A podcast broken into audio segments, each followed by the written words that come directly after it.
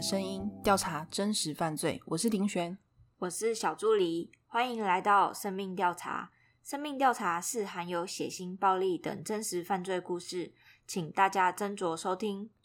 今天要来讲发生在台湾非常特殊的案件哦。凶手残忍杀害自己的妻子后，竟还带着青梅竹马一起逃亡。而这名青梅竹马叫刘旺，已婚，三十岁。他不但丢下五名幼子与三十一岁的凶手王文敏浪迹天涯，之后还会生下凶手王文敏的孩子。这种剧情感觉只会在电影里出现，可今天的故事会让大家发现，真实故事远比电影更加离奇。当时这名青梅竹马流亡，甚至比杀人凶手更让社会大众好奇。报纸呢也纷纷会报道，到底是什么原因会造成？流网抛家弃子呢？其实这也是我看案件很好奇的一点，因为像我是单亲家庭长大的小孩，只有妈妈拉拔跟我哥长大。我还记得当年我妈有一个稳定交往的男朋友，有一天说要跟我妈结婚，不过呢有一个条件，就是叫我妈放弃我哥跟我的抚养权。哈？这你那你们要去哪？啊当然是叫我妈把我们两个拖平丢回去我爸那边啊！但是我妈。毅然决然就不嫁了，宁可带着我跟我哥这两个拖油瓶。所以人家都会说啊，母爱是天性。到底是什么样的生活才会让刘网抛下五名幼子，并且心甘情愿的跟着王文敏四处逃亡呢？我们一起来听当年七彩医院杀人事件。这个案件发生在台湾一九六七年八月。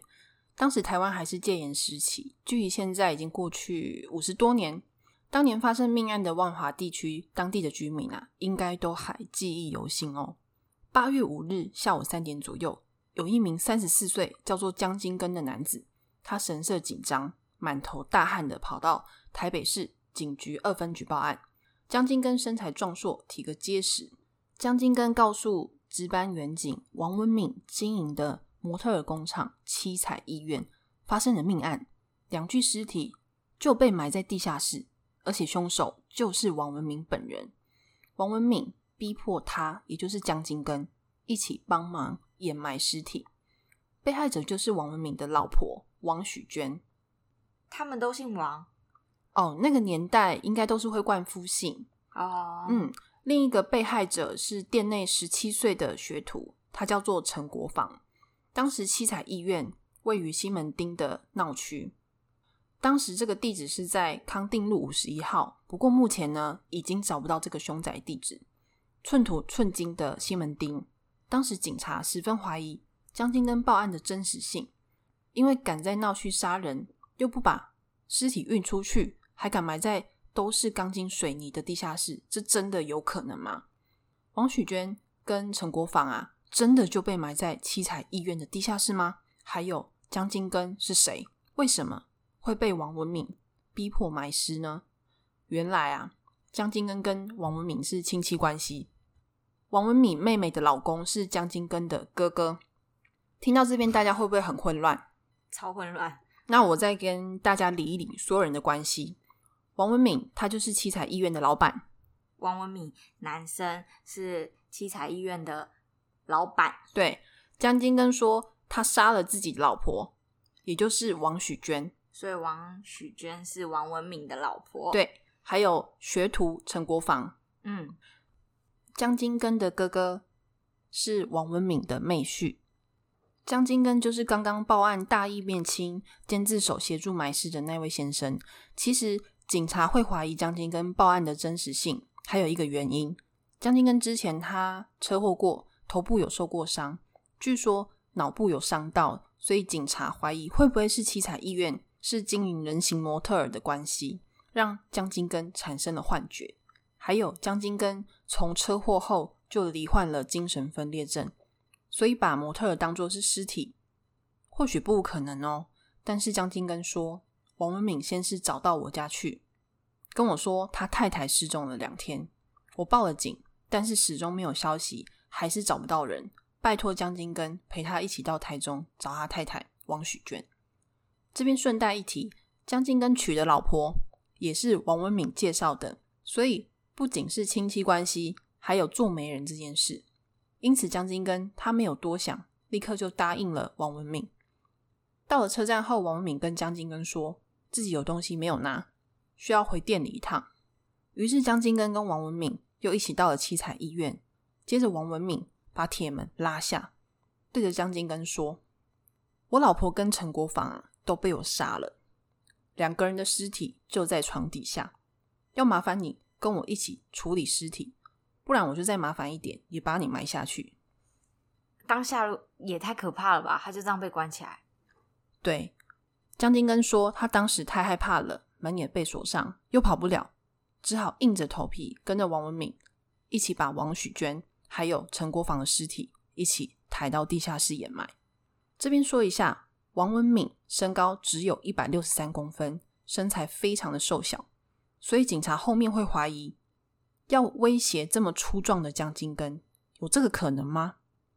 江金根的工作是打铁，由此可以想象江金根的身材很壮硕。我们晚一点再来讨论江金根是被王文敏威胁，还是他也是共犯呢？那我们先回到江金根报警后，当时警察局长虽然半信半疑，人形模特儿店有命案，这会不会是电影看太多？就像恐怖蜡像馆那样，怎么想都觉得很像电影上演的剧情。嗯，最后警方还是来到了七彩医院。本来是想说啊，先找王文敏谈一谈。可是，一到店门口，铁门上贴着红色的纸条，上面写着“今日休业”。附近的邻居说啊，七彩医院非常少在休息哦，除了要供应模特儿给西门町闹区的服饰店，还有来自全台的订单。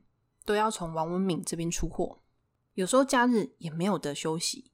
七彩医院是位在康定路五十一号，当时它是四层楼的楼房，一楼还有地下室都是属于七彩医院承租的。二楼以上呢都是别的店家，二楼到四楼的店家都是走别的通道，所以呢，楼上的邻居跟王文敏几乎碰不太到，更没有往来。更不清楚七彩医院为何休息。不过，在江金根报案前一天啊，王文敏有到派出所报案，他请警方帮忙寻找失踪的太太。当警方跟着江金根到达七彩医院，询问周边邻居有没有看到王文敏的太太的时候，邻居说王许娟的发型很奇怪，不知道她为什么要留着很短的男生头。其实，在现代，我们女生要留多短的发型，其实大家也不会觉得有什么。但在那个民风淳朴的年代啊，还是非常引人注意，而且会让人家印象深刻。听到男生头，警方立刻想起了金江金根在报案的时候有说，当时江金根从床底下拉出王许娟尸体的时候，赫然发现王许娟的头发已经被理成平头。这跟邻居说的男生头好像有一点吻合，开始觉得毛骨悚然。没人应门的七彩医院，警方决定破门而入。在那个年代，警方的公权力还是比较大，可以直接破门而入。这时候，记者跟看热闹的民众也立刻挤满了人。一进到店内，摆满的人形模特儿，更让警方怀疑是不是因为现场的环境。导致江金根发病啊，就像你跟我进到模特工厂，可能也会觉得毛毛的吧？会哦，有些模特的四肢啊，也都还没有组装好，到处横躺着模特的断臂残肢，还有头颅躯干，在玻璃橱窗里，还有墙壁上都贴着“留日名师精致”与“艺术如逆水行舟，不进则退”的字样。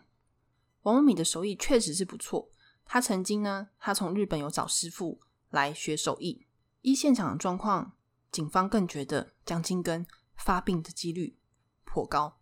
但是江金根指着一块水泥地，非常肯定的说：“尸体就是在下面。”当时警方虽然不是很相信，在这个闹区竟然会发生命案，不过还是决定找人来开挖。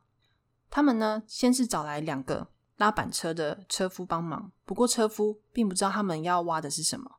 只知道警方找到他们，说是要挖金，他们以为真的是挖金，可是没有想到，警方说的挖金是捡骨的那个挖金。嗯，当时警察也没有说清楚，就让两个车夫傻傻的以为自己赚到了。而且他看现场人这么多，哇，连记者都来嘞，觉得自己今天可能要挖到不少黄金哦。大概挖挖挖挖到五十公分深的时候啊，有一个工人他顺手就往下摸，赫然发现自己摸到的竟然是人的头发。工人马上丢掉工具。落荒而逃，结果警方还跟外面记者说：“哎，我们没有骗这两位开挖的车夫哦。照习俗，人死后七年，家属去捡骨，就是叫 Q 金。这边应该是念台语发音吧？我应该没有念错吧？应该吧？我也发音应该正确吧？Q 金。那警方的 Q 金说法呢？是是真的有一点傻眼啦。好啦，那既然头发都挖到了，下面的尸体。下面有尸体的说法，警察怎么可能不相信？当然是得再找人来把下面的尸体挖出来啊！可是刚刚两个车夫连钱都没有拿，就落荒而逃了。而且这个消息一下就传出去，更没有工人愿意来帮忙。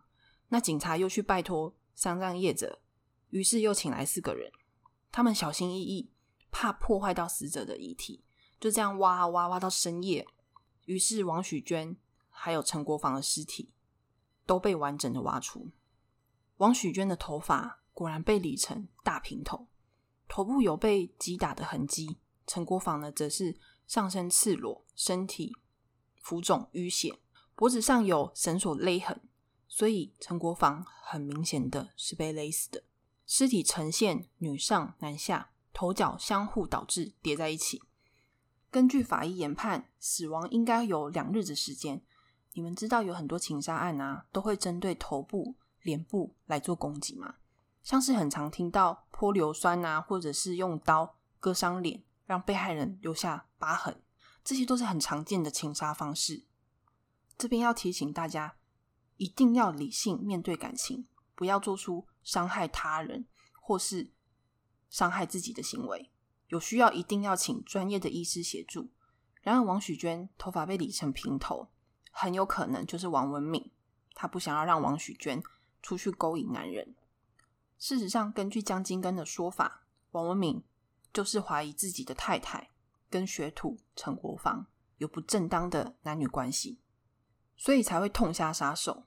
那么，王文敏人呢？他在江金根跑去报警后，早就跑了。听说警方在开挖的时候啊，王文敏还有从容的混在人群里欣赏。让警方颜面尽失啊！那警察没有直接看到他吗？或是邻居看到他？没有，因为当时大家都看往里面看，根本没有注意周边有谁。嗯嗯。那究竟王许娟与仅有十七岁的学徒是否真的有染呢？这一切啊，都要从两千块开始说起。在案发前，王文敏发现自己口袋少了两千块。他怀疑呢是自己太太王许娟偷的，于是，在翻箱倒柜的时候，又发现，哎，怎么会有一瓶香水？因此，王文敏怀疑王许娟不只是偷钱，还背着我偷人，不断的问王许娟这瓶香水是谁送的。因此，王文敏从七月开始就把王文敏的头发剪短。王王许娟，我刚讲王文敏，还不断殴打他。王文敏逼问他外面的男人是谁？事实上，王许娟这一次根本就没有跟陈国芳有奸情。为什么我要说这一次呢？因为在四年多前呐，王敏那时候忙着创业，刚好又被叫招。王许娟当时的邻居是开中药行的，中药行老板陈南，他下药迷奸了王许娟，但是不知道陈南是怎么哄骗王许娟的。之后。他们就开始背着王文敏偷情，哎，直到陈南有一天要逼王许娟去八大场所上班赚钱，王许娟终于受不了了，向王文敏认错，并且离开城南。之后，王文敏原谅了妻子出轨，只向城南提告。也许是当年这件事情让王文敏对王许娟特别没有安全感，但是王文敏自己也不是一个专一的人。后面我们会再说到，在两千块不见后啊。王许娟被殴打、逼问，他一直问说送香水的到底是谁？每每王许娟被打到受不了，只能瞎掰说是水电工啦，一下又说是王文敏的妹婿。每一次王文敏听完之后，都会跑到人家家大闹一场。后面发现是误会后，回家对王许娟又是一顿暴打。王许娟被绑住，而且囚禁在家中，无法向外界求援。这一天呢，他只能拜托送水到房间的陈国华，对不对？陈国华 变成一个艺人啊！这天只能拜托送水到房间的陈国房，要陈国房主动向老板承认，其实这两千块是他偷的，不然自己就会被打死的。王许娟说，他身上有一千块。你只要再凑到一千，还给老板，自己就得救了。他哀求陈国房救救他，之后一定会把钱还给他的。可是这一段对话被偷偷在旁边的王文敏听到了，发现他们竟然在窃窃私语。王文敏这时候就开始怀疑自己的学徒，还有跟他的太太一定有染，对陈国防也是一顿暴打。陈国防全身是伤，回家后他告诉家人这件事情。还想要帮老板娘抽出这一千块，只是没有想到陈国防啊，他们家也没有这么多钱。一千块对当时一九六七年是非常多的，当时的公务人员月薪连一千块都不到哦。家人还告诉陈国防，要他不要再去七彩医院工作了。可是好傻好天真的陈国防说自己没有做的事情，若行得正坐得端，不怕老板怀疑。他明天再好好跟老板解释就没事了。可惜讲道理对疯子真的是没有用的。之后陈国防当然就再也没有回家了。八月四日凌晨，陈国防他先是被勒死，之后王许娟也因为长期被施暴后不幸身亡。前面我们有说王文敏在呃警方开挖的时候不是有到现场吗？嗯。由于大家其实都很专心在看七彩医院里面到底发生什么事情，所以根本没有人注意到他。王文敏他那时候看情况不对，钱根本也来不及拿，骑着车就跑了。他先找到妹妹，跟妹妹说自己有急用，跟他借了五千块后，载着妹妹来到青梅竹马刘网的家，把他骗出来后呢，他跟王文敏跟他自己妹妹说：“你只要告诉刘网，我现在店内需要人帮忙。”要他跟他一起下楼到店里面，其实哪是什么帮忙，当然就是跟王文敏一起逃亡啊，亡命天涯。可是刘网知道后，哎，他也默默收了几件衣服，就跟王文敏还有王文敏的妹妹三个人三贴骑车一起离开刘网家了。之后，王文敏妹妹被载回他家，而王跟刘就开始逃亡。哈，对，刘王的五个小孩啊，就这样。被丢下了。那我们现在讲一下王文敏跟刘网的关系。他们其实是国小同学，同班同学。当时他们两个在班上，不是王文敏第一，就是刘网得第一。他们是一种很良性的竞争，加上两个对画画都很有艺术天分哦。所以从小的时候啊，王文敏其实就非常懂刘网。可是刘网因为是养女的关系啊，所以她后面并没有再升学，跟王文敏之后也都失去了联系，最终各自婚嫁。刘网跟当时丈夫结婚九年，生了四女一男，最大的只有九岁。我在想，生这么多会不会是当时很重男轻女啊？要传宗接代，一定要生到男生才行。刘网丈夫后期的经济状况也不是很好。还得靠刘网的手艺卖一些假发为生，但是当年刘网嫁给杨楠的时候，男方家境其实还不错，本来有开那个豆腐店，不过后面也因为杨楠啊经营不善就倒了。后来刘网他凭自己的手艺开了一家美容院，刘网的能力特别好，尤其是他编发的技术，当时店内啊有好几个学徒哦，还跟着刘网在学手艺，可是没有多久。刘网的老公杨楠又把店搞倒了，就在生下第五个小孩后啊，刘网终于受不了，提出离婚，并且愿意以五万元当做离婚的分手费。在当时，五万元呢，应该可以买一栋房子的。但是杨楠啊，她怎么样都不愿意。之后，刘网就很少跟丈夫说话，把他当空气人。我在想，这个五万块会不会是王文敏会帮他出？那时候他们说不定早就有婚外情了。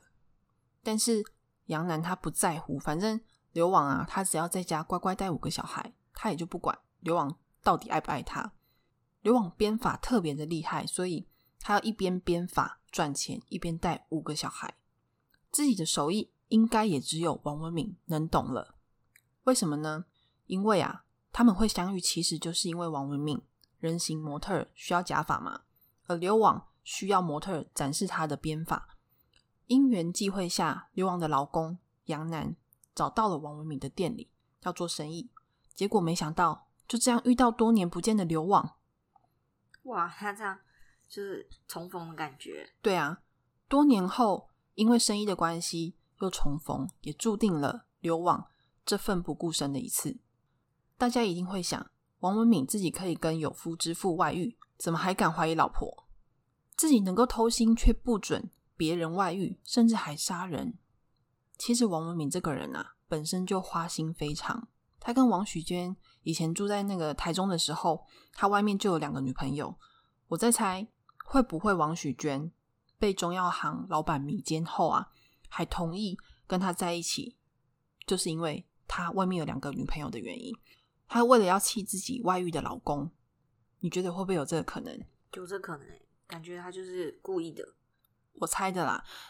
但是，但是当时啊，王文敏不是还原谅王许娟吗？嗯，或许是王许娟也知道他外遇的事情，所以他知道自己理亏，这是我猜测啦。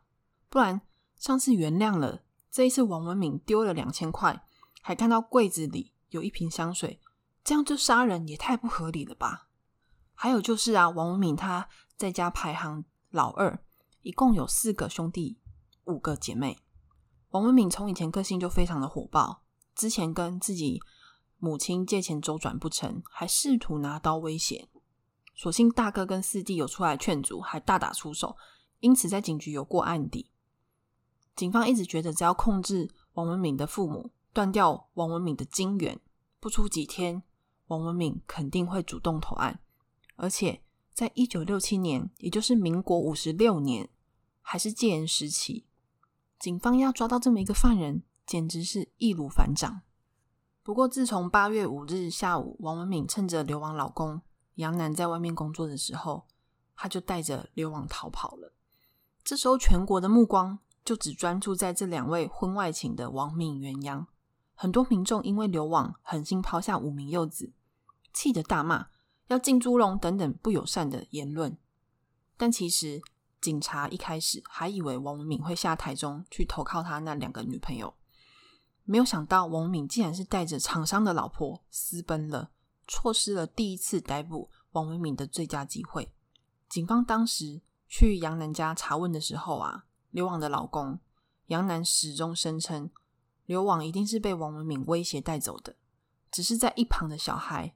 却天真的说：“妈妈从衣柜拿了一些衣服啊，就没有再回家了。”才让警察惊觉刘网可能不是被强迫的哦。当时社会大众也都同情杨楠的处境。不过杨楠在一开始豆腐店经营不善，后面开的美容院也失败收场嘛。听说当时生意还非常好诶，刘网的手艺拥有很多时钟时钟的客人。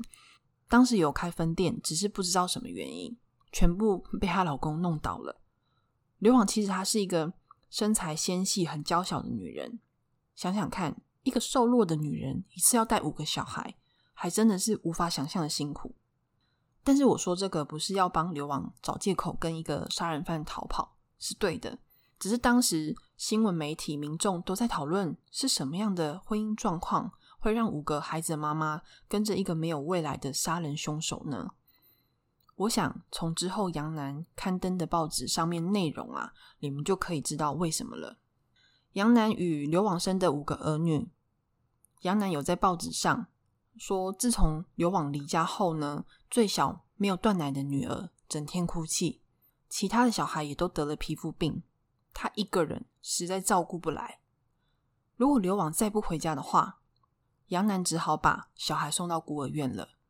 听到这边，我就想象了一下，刘网他一边在家编法，一一边顾五个小孩的时候，怎么他一个女生就顾得了？杨楠一个大男人，体力也没有比较差啊，怎么就顾不来？甚至还要把小孩送到孤儿院。听到这边，确实有点同情刘旺当时与杨楠的婚姻状况。为何生了五名小孩，身材没有走样，还这么瘦弱？就知道他平常的劳动力有多大了。刘往不在的期间呢，家户几乎要断粮，杨楠就靠着卖家里的电器啊，还有一些流网的衣服糊口。流网的衣服，对，应该是有一些比较昂贵的吧嗯，因为他们前面还蛮好过的，嗯是到后面就是杨楠做生意一直失败。嗯对啊，刘网的丈夫杨楠还在报纸上面喊话，只要刘网肯回家，他答应一切既往不咎。大女儿呢，也在报纸上面写着：“妈妈，弟弟妹妹都在哭，好想你哦。”看了报纸上面的字迹啊，我心都要碎了。这个时候，刘网还有王文敏已经不知道逃了几天。王文敏他其实有写一封家书回去给他的爸爸，内容里面有写到他请求自己的父亲先给刘网一家先送两千块过去。不过这一封信呢，有这样的要求啊，肯定是受了刘网的拜托，这并不是出自于王文敏的真心。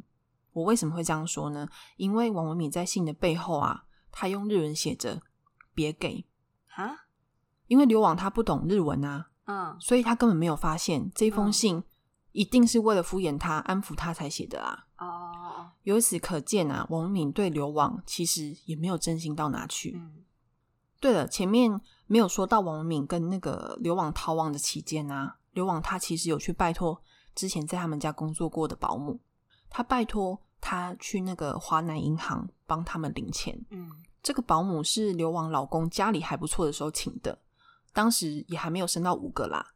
结果行员一看那个户头名称啊，竟然是王文敏妹妹，立刻通报警察来。结果王文敏跟刘旺发现苗头不对了，赶快就搭计程车逃跑了。警察还告诫保姆，叫他回家不要乱跑。结果这个保姆，你知道他又回去哪里吗？他又回到了刘旺家去帮忙照顾这五个小孩。他也不管警察的警告，嗯还蛮有，是不是心地很好嗯？蛮好的，嗯，话说一开始啊，警方还以为不出两三天就会抓到了，谁知道从八月四号案发当天呢，硬是被拖到了八月底。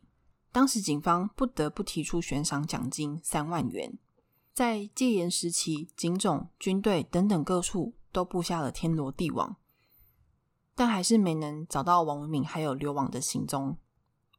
于是，透过刑事警察局的八号分机进行全省的通报。那八号分机是什么呢？在那个年代啊，不像现在呃通讯这么发达。八号分机是刑事警察局犯罪侦防管制中心通报系统的代称，透过警察电讯所的长途电话台，以有线及无线电波与全省二十六个警察机关联络通话。由于呢这个分机编号顾名思义在八号嘛，因此就被称为八号分机，主要用来迅速传递犯罪情报，成为警方的犯罪通报系统。大家可以试想一下哦，当时警方用收音机啊，或者是无线电发出王文敏身高一百六十三公分，身材瘦弱，带着一名刘姓女子逃亡。她身高一百五十七公分，等等，大概就是这种感觉。那王文敏跟刘王到底逃到了什么地方呢？八月五日，警方那天开挖七彩医院啊，据说逃亡第一天，原本王文敏要带着刘往去投诉板桥的旅馆，但是他很担心会不会要登记证件，于是他们在第一次幽会的土地公度过了一晚，而且他们还在土地公庙发生了关系。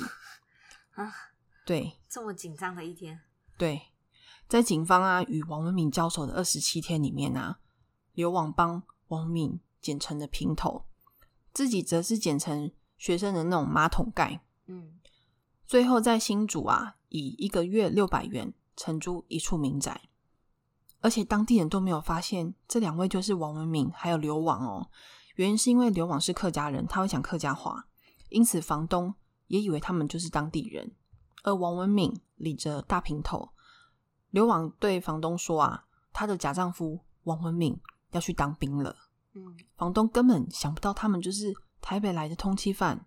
之后，他们两个就一直躲在租来的民宅，让房东错失了悬赏三万元的奖金，还差点被警察误会他藏匿人犯。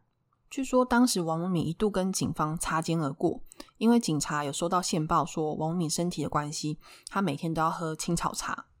王文敏身体有什么问题？为什么要喝青草茶？青草茶不是火气大在喝的吗？还是他高血压？哎，我查资料，他没有说的很清楚，但我觉得有可能啊，不是降火气吗？嗯，所以警方在有卖青草茶的地方守了好多天，结果都没有发现王文敏。但警察其实不知道王文敏当时呢，他就是扮成那个青草茶的摊贩之一，所以他就是在卖对，青草他就直接卖青草茶蛮茶。聪明的欸。对，殊不知他其实是跟别人借脚踏车，然后就卖起了青草茶。悬赏三万元，并没有让王文敏落网，反而是媒体记者写的报道让王文敏很不爽。八月二十九日这一天，他写信给《联合报》，并说自己是冤枉的。王文敏说：“我没有杀死我的妻子王许娟，更没有杀死陈国芳。”他告诉《联合报》，只要把他的信啊一五一十的刊登出来，隔天就会带着刘网一起投案自首。哈，那他干嘛逃亡啊？还是其实是金根营？江金根，金金根营江金根 金根营，江金根。后面呢，你就会知道，好复杂哦。对他说他没杀嘛这，真的是八点档哎。但很八点档啊，档八点档。八月三十一日晚上十一点，王文敏协同刘网从新竹坐电车到台北市警察局找当时的刑警大队长投案。当时他们坐电车还是跟别人一起共乘的哦，可是车上竟然没有人发现他们就是通缉犯，全部的人都跟悬赏奖金擦身而过。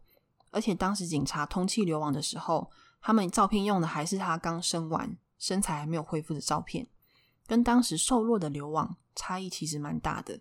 感觉会不会不想给悬赏奖金啊？说到这个三万块啊，有一个说法是是说，呃，最后其实有人领走，就是在背后苦劝王文敏投案的人。不过身份没有被公开，这边我觉得大家可以开一下脑洞，你们觉得会是谁呢？我觉得，嗯，有可能，爸妈、嗯，妹妹，不知道，因为没有没有公布出来嘛。我觉得王文敏啊，也不是什么黑道分子，也不会有什么寻仇的可能。会不会苦劝王文敏投案的根本就是流亡啊？当时他们钱应该也花的差不多了，有这可能欸？还要再去卖青草茶，一定是知道啊，在逃在逃也逃不了多久了啦。会不会为了让流亡之后的生活手头可以宽裕一点？毕竟他当时啊已经怀有身孕。小助理，你觉得会是谁？又是为什么？你知道王文敏要投案啊，其实警察也很不甘心，没有抓到他。嗯，嗯，就觉得哈，已经这么大家都知道了，然后还是抓不到他。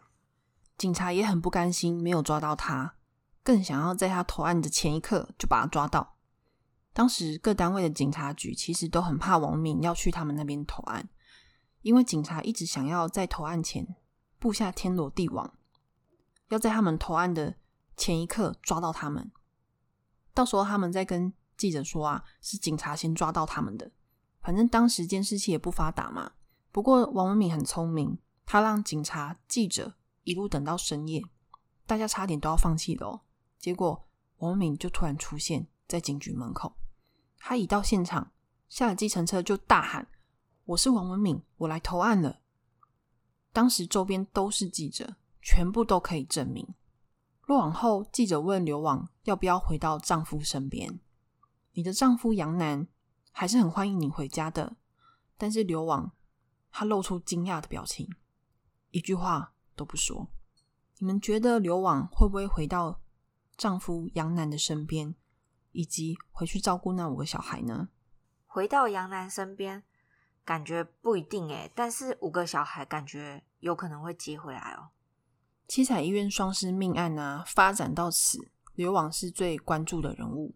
从一开始跟着王文敏私奔，社会大众甚至扬言要抓到刘网后，让他进猪笼，或者是用石头丢他，或是更残酷的酷刑。不过刘网落网后，似乎也起了很大的变化，就连男性也会同情他。更八点档的剧情就是刘网随着每一次出庭，肚子也一天一天的大起来，在镜头前面总是楚楚可怜，身材纤细。不少女人也开始同情刘往，若不是遇到贫穷又木头不解风情的丈夫，年纪轻轻还要带五个小孩，更要负担家计，看到还是有一点不忍啦。那肚子里面的小孩应该是王文敏的吧？对，所以我觉得这也是他不想回家的一个主要原因。刘往之后因为藏匿人犯，被判处一年有期徒刑。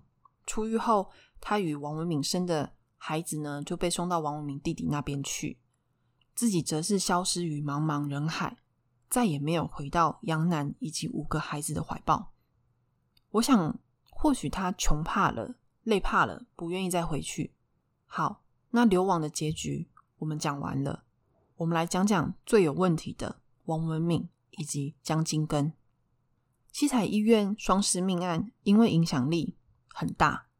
检察官只用了短短二十三天就宣告终结，王文敏以及江金根被依法共同连续杀人罪提起公诉。检察官认为啊，江金根不只是帮忙埋尸而已，他还有重大的杀人嫌疑。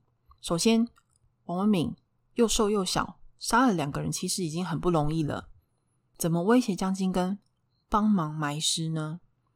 落网后的王文敏，他更是喊冤。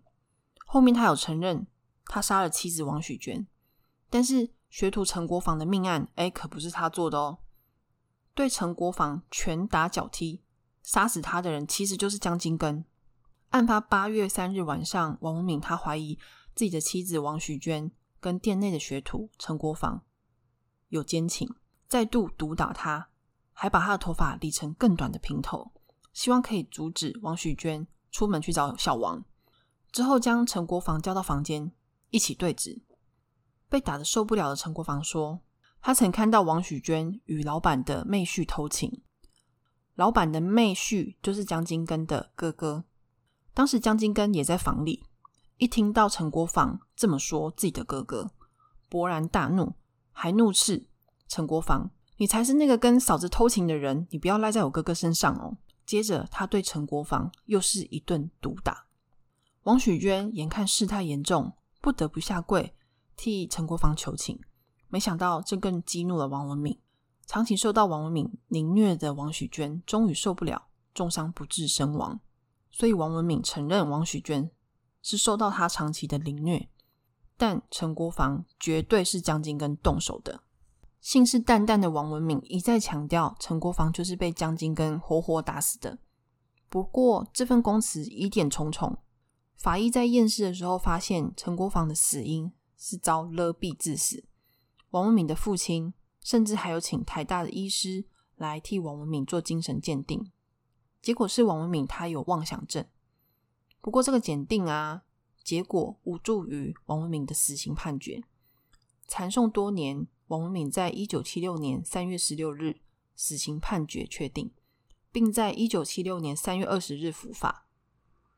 马上哎，对，可是他一缠送了一九六，他们发生案件的时候是在一九六七年啊，所以他们其实也缠送了多年。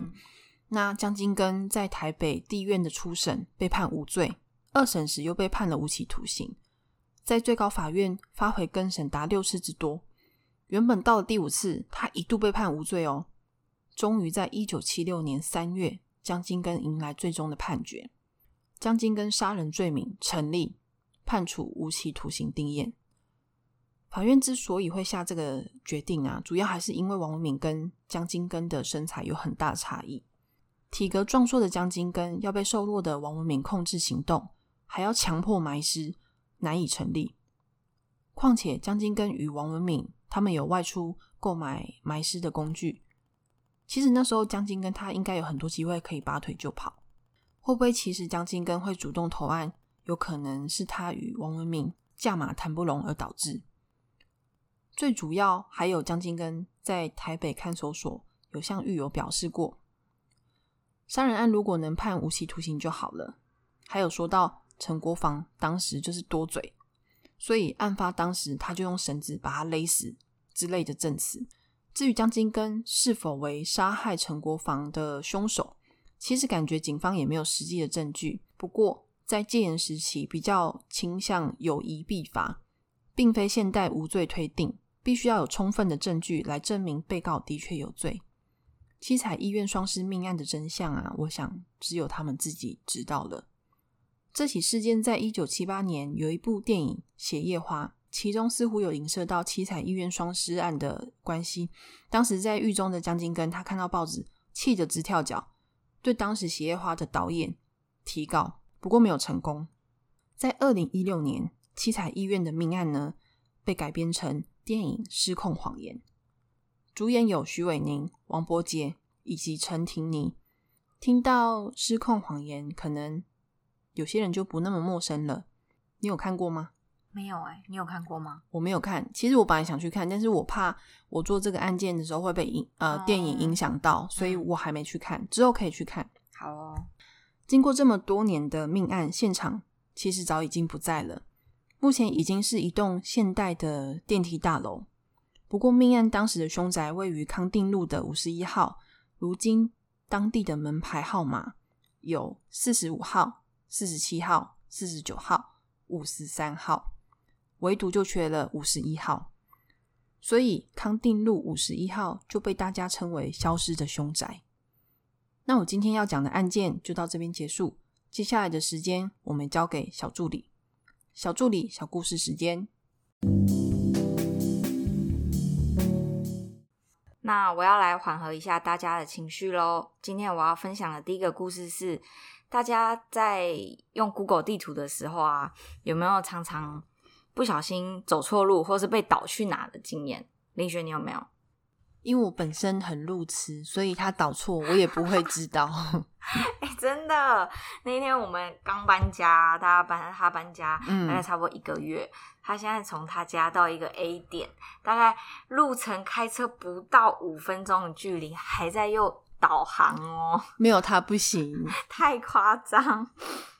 那我今天就来分享一个 Google 地图导错路的好笑又故事。好，上个月啊，印尼某个村落有两场喜事，就是一个是结婚典礼，另一个是订婚典礼。其中准备要去迎娶的新郎啊，使用了 Google 地图要去找女方家。嗯，没想到 Google 地图不准确。把它导到另一场婚礼场所，然后对方他们还交换了聘礼，耶，就是已经仪式到一个步骤喽。嗯，才发现不是女方家，对对，原来娶错人，还好没有送入洞房才发现，太夸张，这应该是一百年前才会发生哦。好，是不是有很有趣，很有还蛮有趣的？我觉得我如果是那个新郎，我也不会知道说我走错路。哎哎，真的，你你超路痴哦，对呀。好，在第二则小故事跟你有关哦。你最近是不是不是要去垦丁了吗？对啊，你干嘛透露我行踪？就是啊，我这几年看到一个新闻，就是在垦丁恒村地区，有民众在夜市吸食陌生人给的电子烟后，嗯，出现瘫软。精神不适等症状，嗯，你小心哦，不要误吸食路边给旁边给人给的电子烟，我又不吸烟，陌生食物啊，可能糖果啊、饼干啊，就这样没了。哎，这很重要哎，呼吁民众不要吸食来路不明食物，以保障生命安全哦。吸食来路不明食物，好，我去肯定会小心的，小心点哦。谢谢小助理。好。那小故事就到这边喽，欢迎大家可以私讯给我们意见，或是身旁有经历过真实犯罪的故事，也欢迎可以投稿给我们，会在接下来的节目跟大家一起分享调查。然后大家记得要追踪我们的 IG 哦，可以搜寻 Voice Life Life 或是生命调查就可以找到我们哦。那今天故事就到这边，大家拜拜，拜拜。